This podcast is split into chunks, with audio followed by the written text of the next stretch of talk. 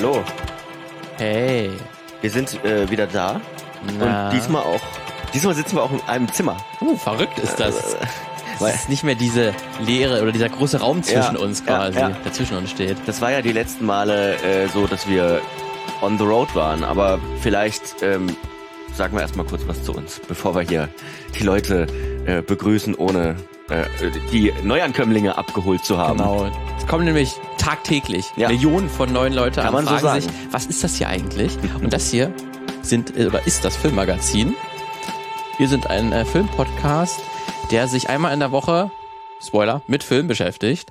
Ähm, nicht so häufig unbedingt mit aktuellen ähm, Entwicklungen oder Filmen oder Serien. Releases Manchmal auch, ja. wenn es sich anbietet, aber auch gerne mal einen Blick auf allgemeine Phänomene. Darum soll es auch heute wieder gehen. Ähm, und einfach mal zu, zu schauen, warum sind denn Filme so, wie sie sind? Was, welche Entwicklungen äh, kulturell, gesellschaftlich, politisch hatten dazu geführt, dass diese Filme entstanden sind.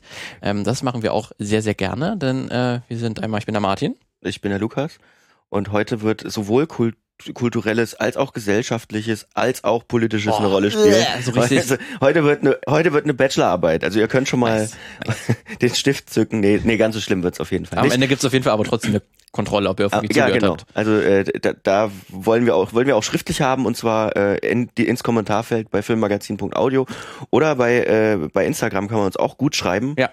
Auch per Mail ist, ist Ja. äh, sehr gern gesehen. Mail Äh, at filmmagazin.audio. Das sind alle eure Abgabewege sozusagen, wo ihr dann bitteschön eure Prüfungsleistung abgeben könnt.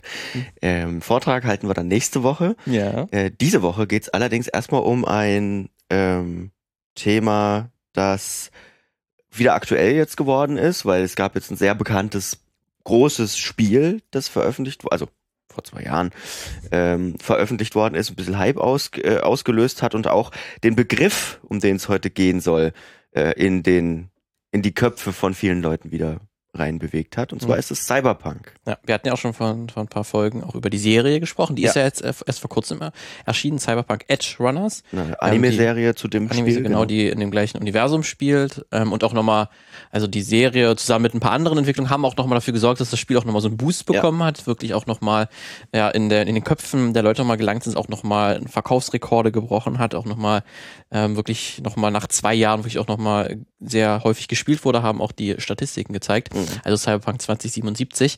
Ähm, deswegen soll es heute auch ein bisschen, die, die Cyberpunk ist ja an sich einfach schon ein Begriff, eine bestimmte Lesart, Interpretationsart äh, von Science Fiction. Mhm. Ähm, und da gibt es ja viele, viele Filme auch, die sich auch auf Cyberpunk irgendwie fokussieren. Mhm. Und wir wollen uns das Ganze mal etwas genauer an, anschauen und besonders dann halt unter einem, unter einer Linse, Mhm. sagen wir mal unter der einen kritischen Linse, Mhm. wie man Cyberpunk halt auch interpretieren kann oder eine, eine, ein Werkzeug, wie man vielleicht auch verstehen kann, warum Cyberpunk häufig so aussieht, wie es Wie es aussieht. aussieht, ja. Warum man diese Zukunft gerade so immer zeichnet. Ja. Also woran denkst du, wenn du, äh, wenn du Cyberpunk, ähm, ähm, das ja immer so eine dystopische, so einen dy- dystopischen Ansatz von Zukunft hat, also also ein bisschen Technikangst, würde ich fast sagen. Woran denkst du jetzt einfach mal bildlich gesehen, bildlich gesprochen, wenn du an, wenn du wenn du an Cyberpunk-Filme denkst? Also wahrscheinlich auch in gewisser Art auch bunt, Mhm. ähm, aber halt negativ bunt meistens, so dass Mhm. du schon äh, Straßen hast, die von die von Werbung zugeklatscht sind, dass Mhm. es alles blinkt und blitzt, Ja. ähm, aber das nicht so was irgendwie Schönes hat, wenn irgendwie, weil meistens äh, spielt das dann auch nachts oder man sieht den Himmel gar nicht mehr, Mhm. weil die die Umweltzerstörung dafür gesorgt hat, dass man auch gar keine Sonne, Sonne mehr mehr sieht, ähm, aber dann halt das einzige Licht ist halt noch die Werbe die Werbefläche Ja. ähm, und das ist vor allen Dingen so ein Bild, was ich habe und auch gerade dieses punkige Element, das ist auch je nachdem äh, ist es mal stärker, mal, mal, mal weniger stark zu beobachten, dass du irgendwie so was Unangepasstes irgendwie hast, dass du auch ein bisschen freaky, freaky Charakterdesigns Ja. auch irgendwie hast, hast die so ein bisschen rausfallen, ähm, die sich so ein bisschen, zumindest rein optisch zumindest so von so einem Anzugträger unterscheiden. Punks halt. Von Ja. Punk-Punks eben. Ne? Genau. Dieses Bild, das du so ein bisschen beschrieben hast, vielleicht können sich das einige auch vorstellen. Und wenn man an diese Werbetafeln denkt, vielleicht hat da auch der eine oder die andere ähm, Kanji-Schriftzeichen im Kopf Mhm. ähm, oder chinesische Schriftzeichen. Denn es gibt einen Film, der hat unsere Visualisierung, zumindest hier im Westen, sag ich mal, wird noch viel um Westen gehen äh, heute, der hat unser Bild sozusagen vom Cyberpunk sehr, sehr geprägt und das ist äh, Blade Runner. Das war so der erste größere Hollywood ähm, Cyberpunk-Film, kann man sagen. Und der hat ähm, für, ich würde auch mal mutmaßen, auch für Cyberpunk 2077 zum Beispiel, für das für das, wie es halt imaginiert ist, ähm, eine große Rolle gespielt, weil sich viel an ihm auch gerichtet hat, weil es sehr influential war, ähm, was die Darstellung angeht. Und heute soll es eben um die Frage gehen, warum, warum ist, sieht das eigentlich alles so, so asiatisch aus? Und, und, und warum ist es eigentlich eine Dystopie? Ähm, und warum sind die großen japanischen Firmen immer die Bösen? Und womit hat das eigentlich alles zu tun? Denn das ist so eine Sache, die ist nicht vom Himmel gefallen. Ja, da gab es viele, viele Entwicklungen davor, dass das passieren musste. Ja. Ähm, und da ist besonders der Begriff, auf den wir jetzt vielleicht mal dann näher eingehen können, ähm, weil es sind auch schon Leuten früher aufgefallen. Ja, logisch. Ähm, warum wird denn eigentlich, wenn wir über die Zukunft sprechen, häufig dann auf äh, japanische oder asiatische, ostasiatische ähm, Ikonografie irgendwie zurückgegriffen und dann häufig halt ähm, entweder Personen oder Unternehmen äh, dargestellt, die halt irgendwie japanisch oder asiatisch sind ähm, und dann irgendwie in einem neg negativen Lichter dargestellt. Und da gibt es den schönen Begriff des Orientalismus. Ähm, der wurde ja 1978 äh, von Edward Said ähm, geprägt, kann man sagen, oder Ja. das erste Mal in so einem Kontext verwendet ja. oder beschrieben. Ähm, ne, dass Orientalismus erstmal ganz generell die Tendenz beschreibt, dass nicht westliche Zivilisation, ähm, also das ist nicht mal unbedingt nur auf Asien bezogen, aber in dem Fall vor allen Dingen, aber es kann zum Beispiel auch aus Sü Südamerika, Afrika oder halt auch ähm, ja, ähm, Ureinwohner aus Nordamerika, kann, kann man das auch sehr gerne anwenden, dass diese Zivilisation als irgendwie mythische Zivilisation, auf irgendwie auch rückwärts gewandt und auch insgesamt einfach unterlegen gegenüber den westlichen Zivilisationen. Ja, deswegen wahrscheinlich auch der Begriff Orientalismus. Man hat ja so diesen, ähm, vor allem, äh, wenn man so das, das 19. Jahrhundert beispielsweise, so die Kolonialzeit beschreibt, hat man ja diesen Orient und Okzident in Anführungsstrichen ja, ne, mit diesem mythischen Orient, in dem die ja einschlägigen Personen, wie man sie sich halt vorstellt oder vorgestellt hat, ähm, leben.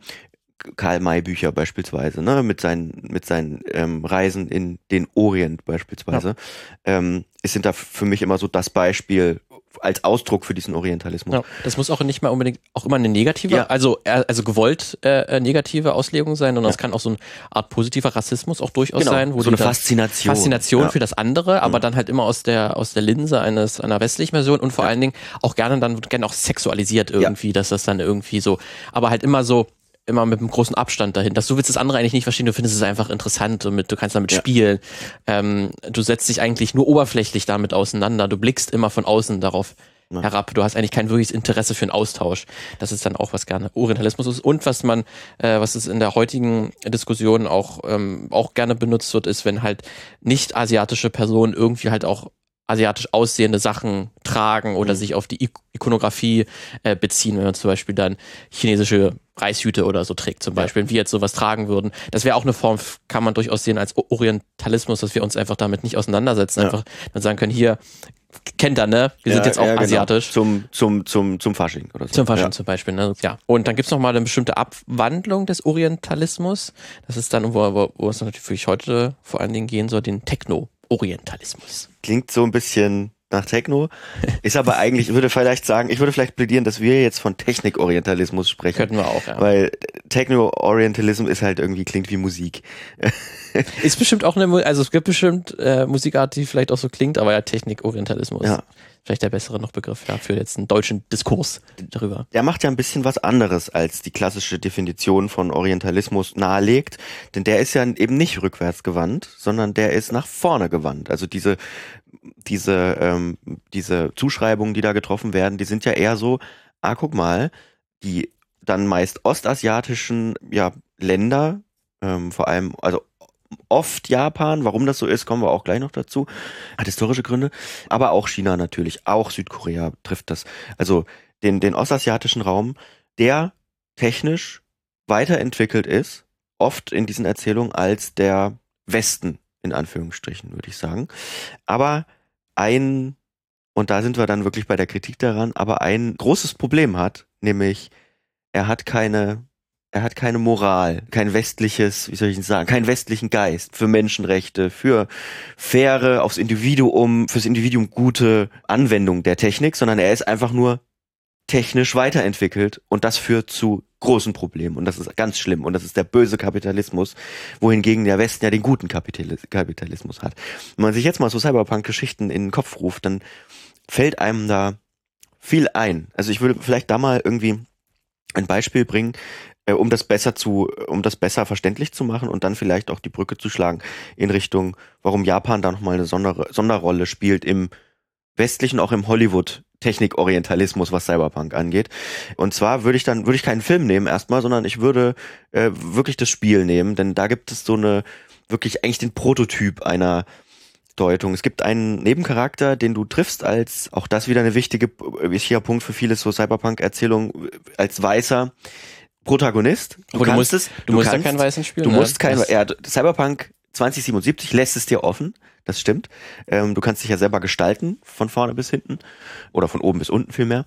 Ähm, aber ähm, natürlich ist die auch die Grunderzählung schon eine westliche Weiße, auch weil Cyberpunk basiert ja auch auf einem Pen and Paper Abenteuer, das auch ein bisschen älter ist und wo wahrscheinlich auch die Anleihen herkommen. Ja. Ich fast sagen, auf jeden Fall Nebenfigur, die du triffst, ein japanischstämmiger Mann, der früher für den weltgrößten Konzern gearbeitet hat, Arasaka, natürlich einen japanischen Konzern, um den es auch in Cyberpunk geht, der sich aber von dem loslöst, mit dem zusammenarbeitet und so weiter und so fort.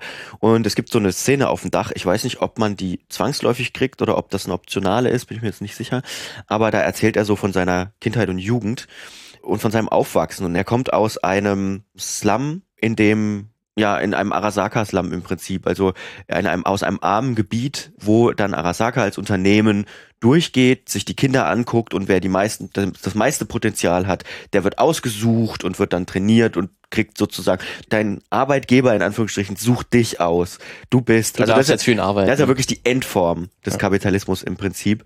Du bist er, erlöst, weil du darfst deine Arbeitskraft diesem Konzern widmen und wenn nicht, würdest du ja zugrunde gehen in diesem Slum.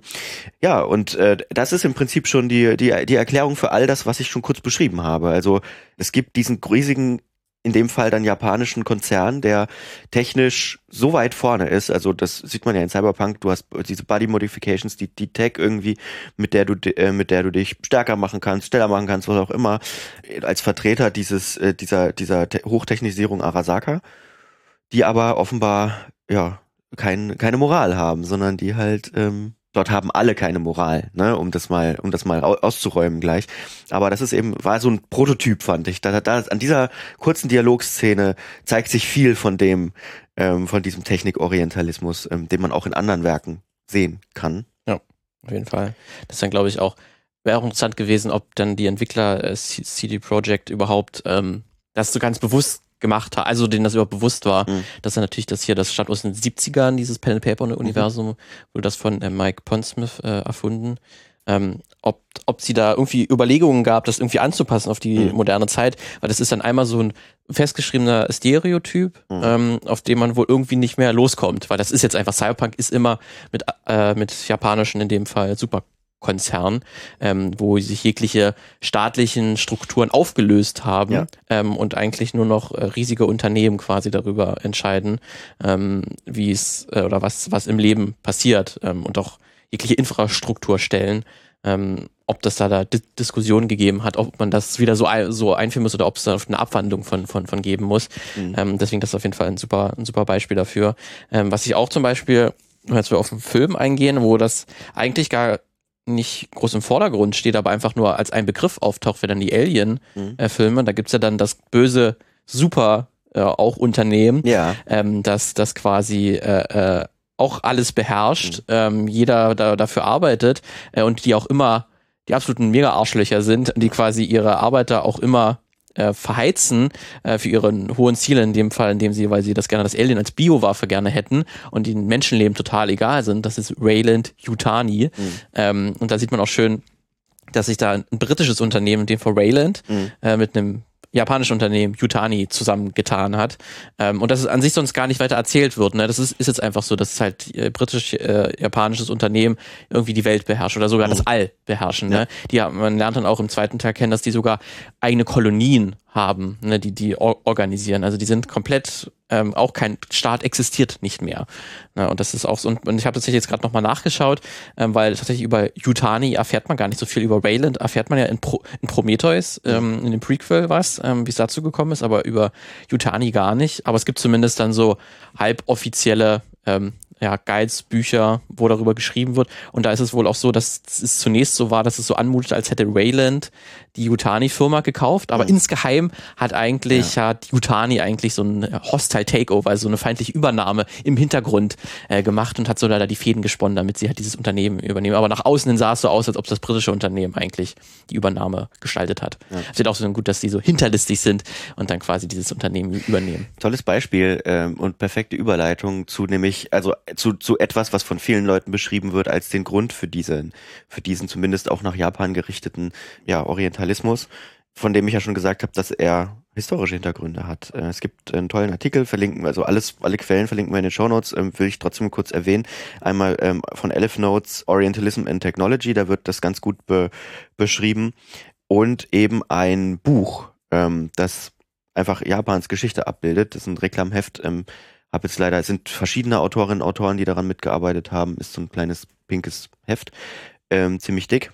Da äh, finden sich Gründe genau dafür, was du sagst. Und diese, diese Trope der ähm, feindlichen Übernahme ist eine amerikanische Angst, äh, die sich wohl in den ähm, ja, 70ern entwickelt haben dürfte in den 80ern, denn wer sich vielleicht so ein bisschen mit der Geschichte von Japan und Amerika auskennt, 1945 war ja so ein Krieg auch vorher, an dem beide auch teil hatten, ähm, der dann eben äh, mit den Atombombenabwürfen und der Kapitulation Japans ja beendet worden ist und äh, zu dem Zeitpunkt dann Amerika Japan besetzt hat. Es entwickelte sich dann ja sozusagen eine starke Partnerschaft auch zwischen Japan, die aber nie so richtig gleich war. Ne? Also es war ja war dann natürlich nicht so, der eine waren die Besiegten, die anderen waren die Sieger.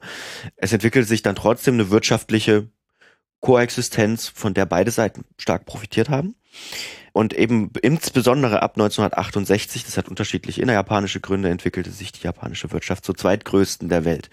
Das war so eine Sache, man weiß, Japan ist eine starke, auch heute noch eine starke Wirtschaftsmacht, aber was man gar nicht auf so auf dem Schirm oder was ich nicht so auf dem Schirm hatte, war, dass ja, es gab, wenn man sich die, die das Bruttoinlandsprodukt und so anschaut, damals keine stärkere Wirtschaftsmacht der, äh, auf der Welt als die USA. Und da, danach eben gleich Japan, die viel, viel größeres, stärkeres Wachstum zu dem Zeitpunkt hatten als die USA. Die USA hatte damals ein paar Probleme, unter anderem auch den, beispielsweise den Vietnamkrieg und so, ne? Legitimations, Legitimationsprobleme kamen dazu. Und in dieser Zeit wuchs Japan eben enorm. Das hat ähm, auch zu tun damit, dass man sich eben von, nach der Ölkrise gesagt hat, oh, Schwerindustrie, hm, weiß ich nicht, ob das so das richtige Pferd ist, auf das wir setzen sollten und hat dann eben, ist dann vor allem in die Mikro Mikroelektronik äh, gegangen und in dieser Zeit dann eben die großen Konzerne, die eben auch Unterhaltungselektronik hergestellt haben, eine Sony beispielsweise, Nintendo. Also ganz große Unternehmen, die es auch heute noch gibt, die auch heute noch Weltkonzerne sind ja. und die entwickeln sich sehr stark. Was ich vielleicht noch ähm, sagen sollte, das alles ist nicht nur positiv zu sehen, wer, also man kann das gerne mal nachlesen in dem, äh, in dem, in diesem ähm, Buch über die Geschichte Japans sehr spannend. Natürlich ging das zu Lasten, extrem zu Lasten der Umwelt, braucht man nicht drüber reden, ne? so eine extreme wirtschaftliche Entwicklung geht nicht spurlos der am Klima vorbei, sag ich mal, äh, und an der Umwelt auch nicht.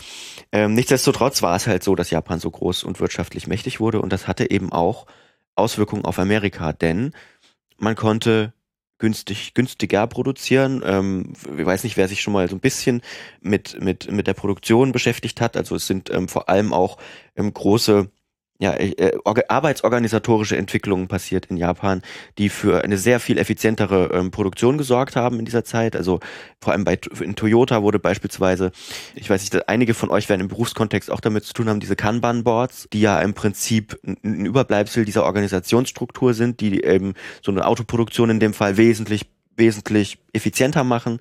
Also es gibt verschiedene Gründe, die dazu geführt haben, dass dort viel effizienter gearbeitet worden ist. Unter anderem in Amerika wurde viel gekauft aus Japan, sagen wir es mal so. Also japanische Autos, japanische Mikroelektronik, japanische Kameras, Staubsauger, Staubsauger, alles. Also wirklich der äh, die USA hat in Japan eingekauft und zwar was Konsum angeht in Massen. Ja. Das ist für ein Land nicht gut. Also für die, für die Wirtschaft eines Landes ist das nicht gut. Es baute sich ein riesiges Außenhandelsdefizit äh, auf. Und das wollte man dann irgendwann auch brechen. Äh, da komme ich gleich dazu, weil das auch anderen Ländern nicht so gut gefallen hat. Jedenfalls die Angst, der, äh, die amerikanische Angst vor so einer durch die Hintertür, Hintertürkauf japanischer Unternehmen, die kam dann dadurch zustande, dass natürlich auch die japanischen Unternehmen enorm viel Dollar hatten, logischerweise. Und dann kaufte sich beispielsweise, ich glaube, Sony war es, die, die sich das Hoover Building in New York gekauft haben. Will jetzt meine Hand nicht. Auf jeden Fall ist das so ein Symbol dafür oder war für viele Amerikaner ein Symbol dafür, dass Japan jetzt so langsam die Macht übernimmt. Auch wenn man sich heute noch große amerikanische Unterhaltungskonzerne anschaut, dann äh, steht oft darunter, äh, Sony Corporation. Sony ist ein riesiger Player in der, in der Unterhaltung, auch in der Filmindustrie, wo wir bei unserem Podcast wären. Ja, daher kommt so ein bisschen diese Angst. Zumindest erklären sich viele diese Angst, die, die Amerika äh, hatte aus dieser Zeit. Natürlich gibt es auch immer Antiasiat, schon immer antiasiatischen ähm, Rassismus in den USA, der dann eben in so bestimmten Wellen auch noch ver, verstärkt wird und, und bestimmte neue Narrative bekommt. Ne? Auf jeden Fall nur um das kurz abzuschließen, man baute dann dieses Außenhandelsdefizit, das es auch gegenüber der BRD übrigens gab, ab, indem man äh, den Dollar abwertete. Das hatte verschiedene Weltwirtschaft, ich bin auch kein Wirtschaftsexperte, ne, aber so wurde das in dem Buch erklärt. Das hatte dann verschiedene Folgen und unter anderem gehörte dazu, dass sich eben in Japan auch durch andere Veränderungen, was die Arbeitsorganisation dort angeht, eine riesige Blase bildete äh, in denen es den Leuten Ende der 80er sehr, sehr gut ging, in denen sehr, sehr viel konsumiert wurde und diese Blase platzte dann suddenly Anfang der 90er und riss Japan in ein riesiges Loch. Also man kennt das so als die japanische Depression so ein bisschen. Haben wir auch schon ein paar Mal drüber Also, gesprochen. ja, genau. Gibt es ja auch genau Filme Ja. ähm, die, und Serien, die sich damit auseinandersetzen. Neon, Neon Genesis Evangelion gäb's ohne diese, ohne diese Entwicklung nicht. Und dann eben führte auch zu dieser Lost Generation, um die es heute aber nicht so gehen soll. Aber auf jeden Fall Japan riesige Krise. Aber vorher eben diese ganz große Geschichte. Und Teile dieses Technikorientalismus, Teile davon, weil wie gesagt, es gibt's auch mit China beispielsweise, beziehen sich oder kommen aus dieser Zeit. Ja. Gerade eben diese großen Unternehmen, die nicht nur einen Fokus haben, ne, sondern die ähm, die allumfassende Konzerne sind. Ne? Also Sony zum Beispiel ist ja ein gutes Beispiel. Sony baut nicht nur Kameras, ich sehe gerade meine Sony-Kamera, Ja. sondern Sony baut auch Unterhaltungselektronik, Ja. also Hardware. Die machen aber auch Filme. Ja. Die sind aber auch einer der größten Musikverlage, die es auf der Welt gibt. Wenn nicht sogar der größte. Ist Universal? Oh, müssen wir Universal gucken, oder Sony? Ich glaube, es ist Universal. aber ja, auf jeden Fall der erste oder der dahinter, zweitgrößte, ja. Ja. Und das Ähm, ist wahrscheinlich dann, ähm, was man sich dann klar sein muss, was das dann, äh, was für ein Bild dann natürlich entstanden ist und Mhm. sowas das auch geführt hat, äh, zumindest in den Köpfen von, von einigen äh, Leuten, Ja.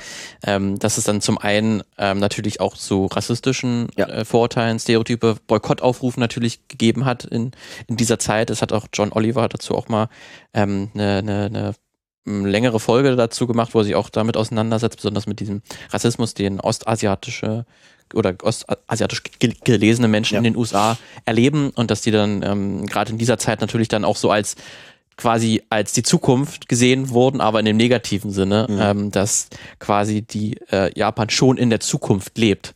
Ne? Und wenn man sich irgendwie vorgestellt hat, wie könnte denn die Zukunft aussehen, na klar, dann muss es Japan sein, die irgendwie Ja. uns übernommen haben, die Ja. es irgendwie total überflügelt haben, letztlich wirklich alles beherrschen. Ja. Ähm, Und dann da gibt's ja, glaube ich, glaube ich, auch so eine nationalistische, ähm, also amerikanisch-nationalistische Denkweise sozusagen, ähm, wo man dann sagen kann, wir haben doch den Krieg gewonnen.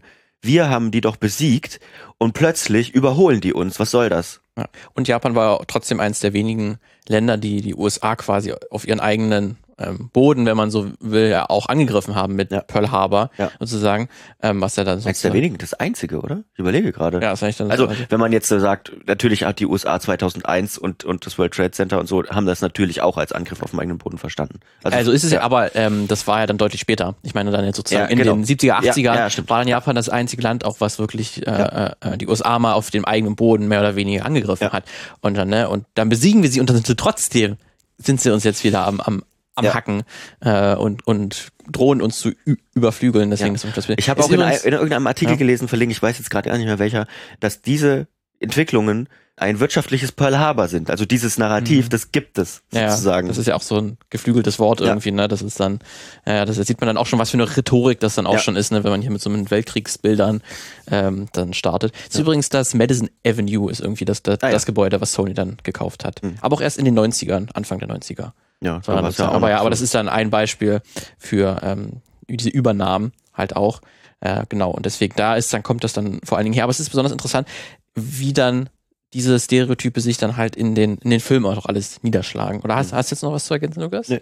An sich, okay. Gut, dann können wir ja, also zum Beispiel so, so einen ist es natürlich, wir hatten jetzt schon, ne, dass in, in Blade Runner dann zum Beispiel natürlich auf diesen Werbeplakaten mhm. dann Atari. Ja. Ne, es ist aus heutiger Sicht lustig zu sehen, dass damals Atari als ähm, großes, große großes Marke, super ja. Unternehmen und heutzutage ist Atari halt nichts mehr. Nicht mehr. ne, hat sich nicht durchgesetzt, aber damals war es natürlich noch das, das Riesenunternehmen. Ähm, aber das zum Beispiel auch so dieses Bild ähm, von, von japanischen oder asiatischen Menschen als so emotionslose Roboter. Ja. Ne, dass die einerseits, sie sind wirklich Roboter, es gibt wirklich Roboter und die sehen natürlich asiatisch aus. Ähm, oder halt, sie sind zwar Menschen, aber sie verhalten sich wie Roboter. Mhm. Ähm, sie sind einfach so eine, so eine äh, gesichtslose Arbeitermasse, die wirklich ja. Effizienz einfach äh, nur arbeitet und uns überflügelt, weil sie einfach sonst kein anderes Leben haben, sondern alles für die Arbeit tun.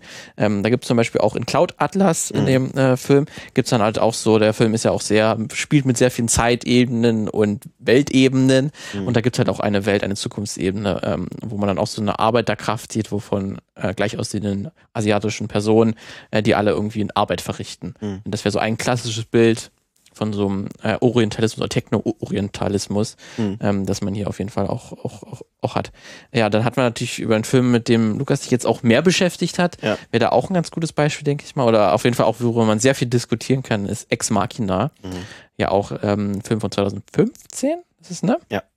Ähm, in dem es darum geht, ne, dass eine künstliche Intelligenz erschaffen wurde, ein Roboter, der quasi jetzt schon genauso denkt und fühlt wie ein Mensch ähm, und dass die Assistentin dieses äh, Erfinders, Wissenschaftlers, der diesen Roboter erschaffen, halt auch Asiatin ist mhm. und halt genau und halt nicht sprechen kann. Kyoko übrigens Kyoto. japanisch, ja. Und sie hat selber ja auch ein Roboter ist, nicht? Ja. ja. ja aber das weiß man ja. Also, also wir, wir, wissen das oder wir können uns das denken als Zuschauende, aber unser Protagonist weiß das nicht.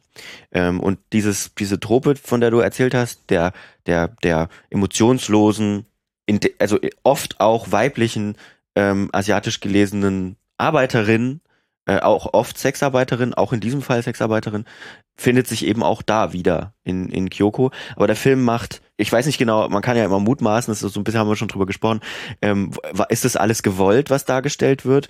Ähm, oder ist man sich dessen bewusst, äh, dass man jetzt auch bestimmte Sachen verhandelt? Ähm, oder ist es einfach so und man analysiert es dann später da rein? In dem Fall würde ich mal sagen, vieles wusste wussten die Macherinnen und Macher des Filmes. Und ich glaube auch, dass die, ich, es wird ja auch bewusst gebrochen. Diese, dieser, also es ist auch Rassismus einfach am Ende. Es ist ja ein, auch so ein Western Gaze eigentlich, so ein Blick auf, auf äh, asiatisch gelesene, ostasiatisch gelesene Menschen. Und äh, in dem Fall ist, äh, ist der Film, ähm, bricht das, indem sie eigentlich überlegen ist. Also ähm, überlegen im Sinne von, sie weiß mehr als wir denken, zumindest gewinnt man den Eindruck in diesem Film. Ähm, und sie am Ende tötet sie ja auch ihren Erschaffer. Also es ist zumindest die beiden töten sie ihn ja zusammen sozusagen, aber ohne sie würde es nicht funktionieren. Was auch wieder kritikwürdig ist, alles, weil die, weil der Roboter, der am Ende vollendet ist und der Roboter, der, der gut funktioniert, also die KI, die gut genug ist, um zu entkommen, sozusagen, ist weiß. Auch das ist, kann man interpretieren. Es gibt einen tollen Artikel, äh, verlinken wir auch, der kann man auch drauf zugreifen. Ähm, äh, von Danielle Wong, die sich mit Ex Machina auseinandergesetzt hat und vor allem ähm, mit den äh, ja, Asian American Android Parts ähm, im Film. Sehr, sehr interessant. Ähm, schlägt auch übrigens die Brücke hin zu anderen, also zur, eigentlich zur Kolonialgeschichte, weil das macht der Film nämlich auch auf, tatsächlich super crazy. Das ist mir beim ersten Mal gucken damals überhaupt nicht aufgefallen, dass darin sogar auch Kolonialgeschichte verhandelt wird ähm, und ähm, in, in, in, nämlich in der Abfolge der Prototypen, die man dann ganz kurz auf so einem Bildschirm sieht, ähm, die, die entwickelt worden sind. Das ist nämlich zuerst ein, ein, eine schwarze Person, die aber noch nicht viel kann. Danach eine eben die asiatischen Prototypen und dann zum Schluss die weiße KI, die dann vollendet ist am Anfang. Die beste KI dann, ja. Ja, und da muss man bei der Kolonialzeit, mhm. ähm, es gab ja sozusagen den, den, den, äh, die, die Sklaverei, vor allem mit, mit äh, schwarzen Menschen. Ähm, als die dann verboten worden ist, brauchte man billige Arbeitskräfte, die bekam man woher? Aus China. Und also super spannend eigentlich, wie, ja. wie viel in diesem mit so, Film drin mit so einem Bild, ne, das schon so ja. dar darzustellen. Das ist immer die interessante äh, Frage, wie sehr das dann äh, schon als Kritik drin ist, Ja. ähm, wie viel das einfach nur so un unbewusst Ja. drin ist, ne? Große Frage. Ähm, aber vielleicht nicht mal die interessanteste, weil es dann wirklich, ähm, was dann der Film am hergibt und weil es ja wirklich äh, sehr, sehr viele Interpretationen zu, Ja. zu, zu, zu diesem Und- Film gibt. Und was er natürlich auch, und deswegen ähm, der, der, dieser im negativen Sinne Technikorientalismus, ähm, den, de- dessen er sich natürlich bedient oder dessen Tropen er sich natürlich bedient, die an vielen Stellen auch bricht. Ähm, was er aber auch macht beispielsweise ist nicht dem ein tolles westliches Gegenbild äh, gegenüberzustellen. Das äh, macht er sehr gut. Also er eigentlich ist das Bild, was wir vom vom Westen kriegen, ist dieser amerikanische, also sie, also Daniel Wong nennt es den amerikanischen Datenimperialismus. Ähm, wir haben eben diesen eigentlich Google-Gründer, diese, äh, es heißt, glaube ich, Blue Box, die Firma, die, hat die weltgrößte Suchmaschine, also die Anleihen ist klar, was es sein soll. Ähm, er, er klaut sich die Daten von Milliarden seiner NutzerInnen, ähm, um da seine KI zu erschaffen, die am Ende auch Sexroboter für ihn sind, ähm, also wirklich dann auch nochmal so eine, so eine, so eine, so eine, so eine ähm, patriarchale äh, Deutungsebene mit, mit ähm, eingeführt. Er überwacht in diesem Anwesen, in dem dieser Film spielt, überwacht er alles. Also er kann eigentlich überall hingucken, hat überall Kameras, ähm, weiß vermeintlich alles, ist aber auch der, sehr der Flasche zugetan. Also er ist auch nicht, er wirkt zwar sehr intelligent und überlegt, ähm, aber er hat auch so einen Hang zum Ausflippen, zu, zur Cholerik, zum, zum Trinken. Also er zeichnet auch kein gutes Bild von dem mutmaßlich, wir sagen, es wird nicht gesagt, aber mutmaßlich amerikanischen Antagonisten, würde ich einfach mal sagen, des Das Films. ist, glaube ich, Ex Machina ist auf jeden Fall so ein Beispiel, wo man auch viel Kritik dran üben kann in der Darstellung, Ja. aber halt auch eine schon eine sehr auch äh, lehrreiche äh. Auseinandersetzung Ja. mit dem äh, Thema Techno-Orientalismus Ja. oder Technik-Orientalismus. Ähm, deswegen auf jeden Fall super spannend, wo man sagen kann, jetzt haben sie sich schon ein bisschen weiterentwickelt, jetzt haben sie schon diese Stereotype, wurden jetzt schon so häufig wiedergekäut, Mhm. dass es jetzt dann schon auch den Leuten aufgefallen ist und man damit Ja. dann wieder eine Auseinandersetzung hat, obwohl sich natürlich trotzdem immer noch darauf bezieht und auf die gewissen Bilder und Darstellungsweisen auch zurückgreift. Ähm, deswegen auch sehr, sehr, sehr, sehr spannend. Was wir natürlich, ähm, also das vielleicht so als kurzer Teaser, was wir vielleicht demnächst mal irgendwann machen. Wir, Cyberpunk ist ja mehr. Es gibt ja auch durchaus äh, ähm, aus aus Ost, äh, also ostasiatischen Ländern stammenden Cyberpunk. Ne? Japan, um Japan wieder zu zu nutzen, ne, wäre Akira oder oder oder oder Ghost The in the Ghost in the Shell. Shell als die ganz großen Vertreter. Ähm, aber auch es gibt auch japanische Indie-Filme, die äh, Cyber, Cyberpunk in den 80ern sind irgendwie, also damit müssen wir uns wahrscheinlich nochmal auseinandersetzen, weil dieser Punkt, diese Technikangst, die ja erstmal nichts mit, die, die ja nur in der westlichen Sicht sozusagen vermengt wird mit diesem Asiat, mit dieser asiatischen Lesart, aber diese Technikangst, die ist ja ein Punkt, ähm, die, ist, der, die in Cyberpunk verhandelt wird, die ja auch nicht zurückzuweisen ist, weil diese Verhandlung und die Frage, was, welchen Einfluss hat Technik auf unser Leben? Und ähm, wie, wie verändert Technik unsere Leben und werden wir da, also ist das immer gut? Die ist ja auch eine wichtige Verhandlung. Also es sollte jetzt nicht, wenn es jetzt so rübergekommen ist, darum gehen, Cyberpunk komplett schlecht zu machen oder so.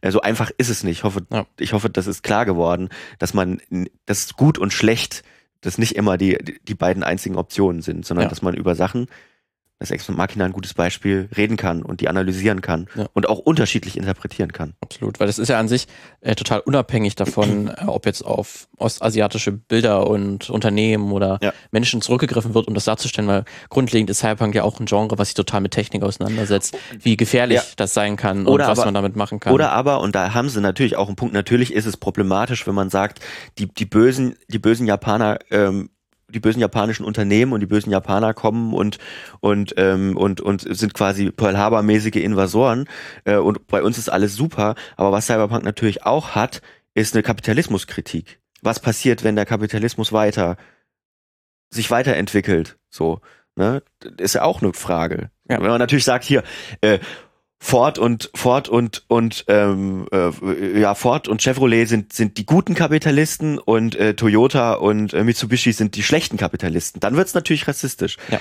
Aber ähm, dass das alles Kapitalisten sind und dass das problematisch ist, ähm, ist auch ist ja auch eine wichtige Deutungsvariante von Cyberpunk. Absolut. Da muss man dann auch immer, wie es eingesetzt wird, weil da fand ich jetzt gerade äh, Cyberpunk 2077 mh, nicht perfektes. Also die haben auf jeden Fall das auch mit, sich sehr damit auseinandergesetzt im, im Spiel, was das heißt, wenn, wenn kein Staat mehr existiert, sondern nur noch ein paar Superkonzerne, aber halt meinem Geschmack auch häufig zu oberflächlich und nicht die allerinteressantesten ja. Fragen stellt. Er es ist halt auch im, alles geil. Ist halt dann auch irgendwie auch immer alles geil und ja. das ist dann halt, die, was Technik angeht und, und bei technischem Fortschritt, welche Grenzen gezielt werden müssen, da äh, da wird schon interessanter, aber was so den Kapitalismus angeht, da war es mir meistens dann zu hemdsärmlich. Hm. Und ich habe darüber auch mal selber noch einen Artikel geschrieben für die, für die GameStar, wo ich mich damit mal auseinandergesetzt habe und wo ich unter anderem auch mal die Frage gestellt habe, ob das noch Punk ist, hm.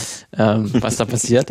ähm, ist das noch Punkrock? Sehr gut. Tatsächlich. Ähm, und da dann auch zu dem Schluss gekommen ist für mich, dass das eher eine oberflächliche Auseinandersetzung ist, weil man halt einfach dieses diese Ästhetik von Cyberpunk cool findet ja. und dann an sich einfach, dass ein in, in, interessanter Spielplatz ist, wenn man sagt, hey, es existiert kein Staat mehr und nur noch ein paar super Unternehmen. Da kann man halt ganz lustige Geschichten damit erzählen. Hm. Oder nicht so lustige, aber die sind irgendwie unterhaltsam und ja. interessant, aber eine richtig tiefergehende Auseinandersetzung, äh, was das denn bedeutet, ähm, dass es dann wirklich äh, äh, nicht passiert. Ne? Und es kommt auch so im, im, im Spiel, gibt so Schnipsel, wo man erfährt, ne, dass die Steuern waren noch nie so niedrig mhm. ähm, in der Geschichte äh, und dass dann Politiker im Fernsehen das argumentieren, ne?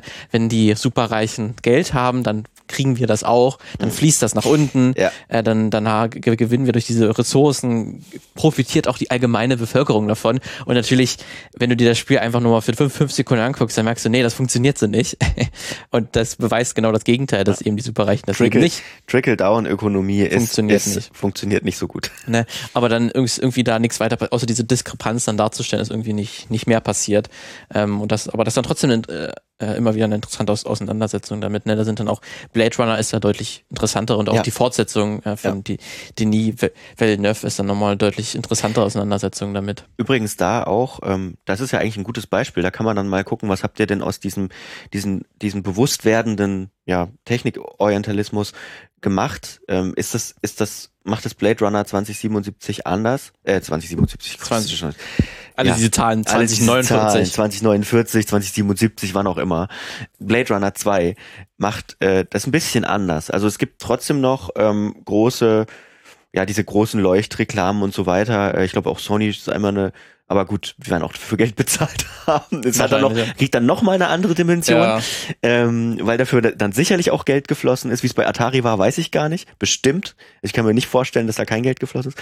Aber auf jeden Fall ähm, ist die ist der Blick, den, den der Blade, zweite Blade Runner ähm, Film aufmacht, ein ganz anderer. Der legt natürlich auch einen anderen Fokus, der legt dann zum Beispiel auch mehr einen Fokus auf die Umweltzerstörung beispielsweise. Aber äh, da, da ist man, glaube ich, behutsamer mit dieser, äh, mit dieser anti-asiatischen Lesart, würde ich mal sagen, umgegangen. Ja. Ich. Das würde ich dem Film mal zu, zugute halten. Auch wenn er nicht, auch wenn er nicht äh, sich dann nicht dagegen stellt beispielsweise. Ne? Ja, was auch ein gutes, äh, eher positives Beispiel wäre, was kein Cyberpunk mehr ist, sondern es gibt auch das, den schönen Begriff des Solarpunk, mhm. äh, was dann quasi wirklich eine Utopie ist, aber wirklich auch eine, eine, also nicht mal eine Utopie, die sich dann irgendwann in eine Dystopie verwandelt, sondern mhm. wirklich eine, eine utopische Auseinandersetzung. Wie könnte das eigentlich auch sein, wäre dann Baymax, mhm. ähm, der, die, der Disney-Animationsfilm, also Big Hero 6 im Original bei uns Baymax, ähm, weil da gibt's die, die Haupt- oder Stadt, Stadt, die das spielt, die, die Handlung des Films ist San Francisco. also eine Mix aus San Francisco und Tokio. Mhm. Ähm, und die Stadt ist auch durchzogen von, von äh, japanischer Ikonografie, Bildern, Zeichen, mhm. aber halt eine positive Darstellung. Ja. Ne? Das wird nicht als negativ auseinandergesetzt, sondern hier haben sie zwei Kulturen miteinander vermischt, die amerikanische und die japanische. Und mhm. da ist eine Superstadt entstanden, die größtenteils Gutes hervorbringt und mhm. auch die Hauptcharaktere sind ja äh, asiatisch gelesene Menschen, die halt auch nicht als irgendwie negativ dargestellt werden, sondern einfach die Helden der Geschichte sind und auch halt natürlich einen technischen Fortschritt erlangt haben, das natürlich auch diskutiert wird, ob das gut ist, aber insgesamt ist da die Technik äh, hilft die den Menschen. Ja, die kann, wird auch missbraucht natürlich im, mhm. im Film, weil es da natürlich auch eine Handlung darüber geben muss.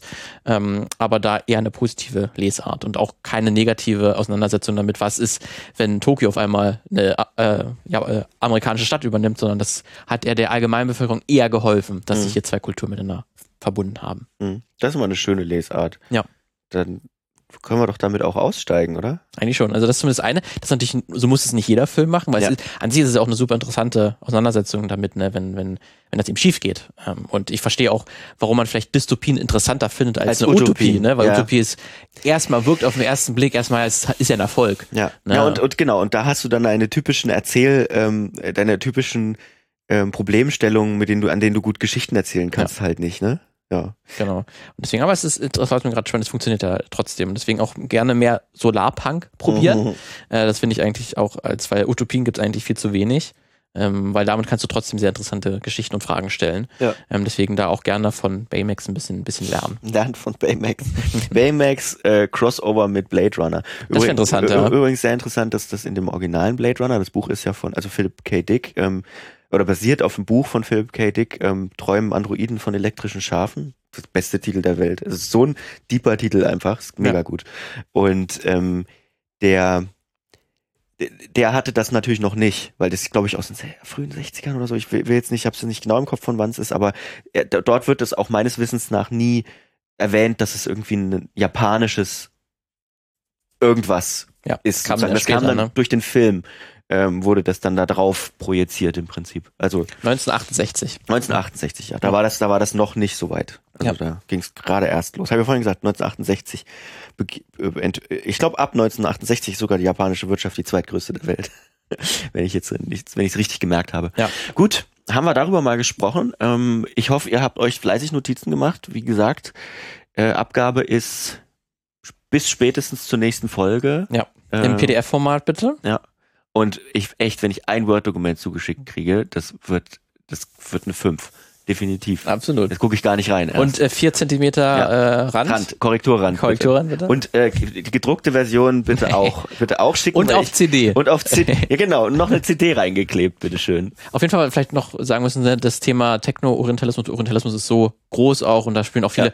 politische Dinge noch mit. Da konnten wir auch, sind jetzt nicht auf alles eingegangen, deswegen, ähm, das ist jetzt auch nur ein Ausschnitt. Wir sind jetzt auch nicht auf so viele Filme eingegangen, nur mal, mal ein paar angesprochen, aber es gibt dieses Beispiel auf jeden Fall, deswegen, das ist jetzt nicht ausschöpfend Ja. Erklärt, das nochmal als kurzer. Wir haben auch schon gesagt, Hinweis. wir haben auch schon gesagt, wir werden dazu auf jeden Fall nochmal irgendwie eine Folge machen, weil es eben noch ganz viele ähm, verschiedene Spielarten hat, ne? Und gerade wenn man sich also worüber wir wenig gesprochen haben, ist zum Beispiel jetzt der aktuelle ähm, äh, Technikorientalismus, der ja auch sehr auf China gerichtet ist Genau. beispielsweise. Also zum Beispiel das Sozialkreditsystem, das dann in der Diskussion, der westlichen Genau. Diskussion immer so als super Algorithmus dar, dargestellt wird, der die gesamte chinesische Bevölkerung überwacht und das eigentlich eine viel kleinteiligere Sache ist Ja.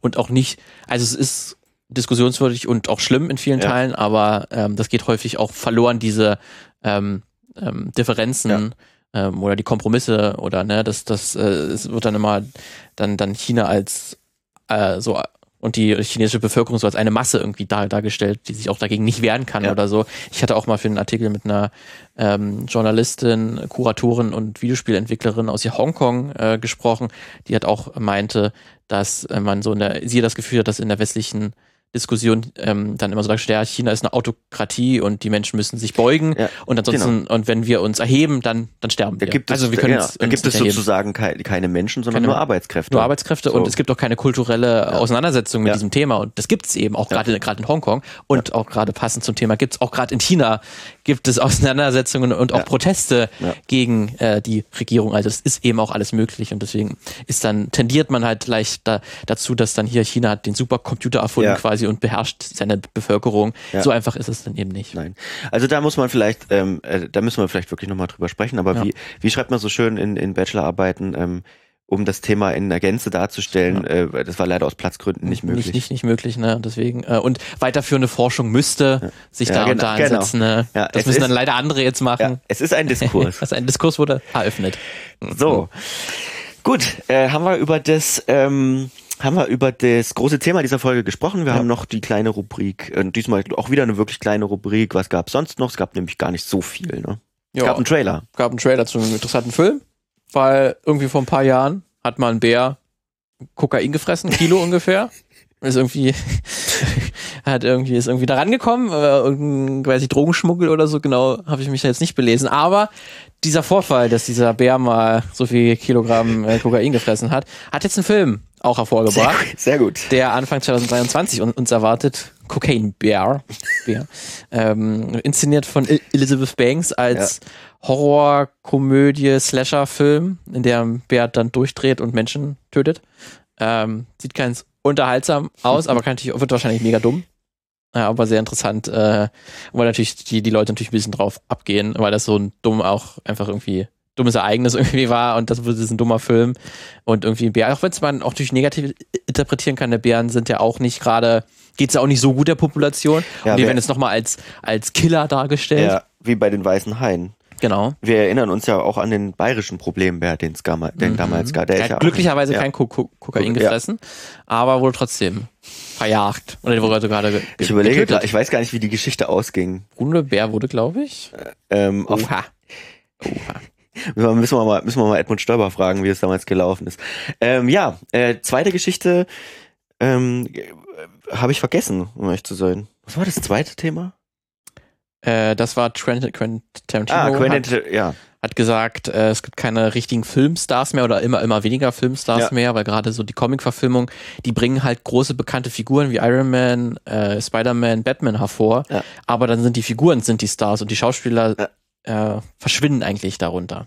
Das ist eine spannende, also natürlich, das ist jetzt, wenn man es jetzt irgendwie absolut sieht und sagt und wieder so irgendwie Zerstörungsfantasien hat und sagt, daran geht alles kaputt, ähm, ja, weiß ich nicht, würde ich von abraten, aber es ist eine interessante Entwicklung, die das nochmal verdeutlicht. Ähm, tatsächlich ist es ja so, dass es auch über filmübergreifende Figuren gibt, ähm, was aber vielleicht auch so ein Kind dieser, über das wir auch schon oft gesprochen haben, dieser Fortsetzungskultur ähm, ist. Also diese, es gibt immer wieder Neuauflagen, Fortsetzungen, Multiversen, bliblablub. Ja, so. also Multiversum ist da, glaube ich, auch mal ein gutes Bild, weil die Charaktere einfach nicht mehr sterben, Ja. sondern einfach eine andere Version davon existiert und dann kann einfach ein anderer Schauspieler das übernehmen und zack, zack, fertig. Äh, weil die Figur größer ist als äh, der Eine- Schauspieler ja. oder Schauspielerin da, dahinter. Ähm, und das ist dann auch eine ganz interessante Entwicklung, die dann gerade so diese Franchisierung hervorgebracht hat, wie du schon sagtest. Ja. Deswegen, das ist dann, glaube ich, vor allen Dingen im, im Comic, aber es kann natürlich sich Irgendwann wahrscheinlich wird es dann auch Actionhelden wie John Wick. Theoretisch könnte das ja auch Ja. ein anderer Schauspieler dann irgendwann übernehmen, wenn die Figuren so bekannt ist, sind. ja, James Bond ist ja auch ein gutes James Bond ist ja. vielleicht auch ein gutes Beispiel. Gibt's schon länger. Ja. Wer ist der nächste James Bond? Ja, wir wissen es immer noch nicht. ja. Übrigens, Bru- Bruno der Bär wurde auch erlegt 2006 Na super. von vier namentlich nicht bekannten Männern in Bayern. Wir wissen nur, es sind auf jeden Fall sehr männliche Männer gewesen. Super männliche Männer gewesen. Ja. Gut, äh, dann haben wir es wieder. Ja. Bis bald, bis nächste Woche. Wir hören uns. Ciao. Tschüss.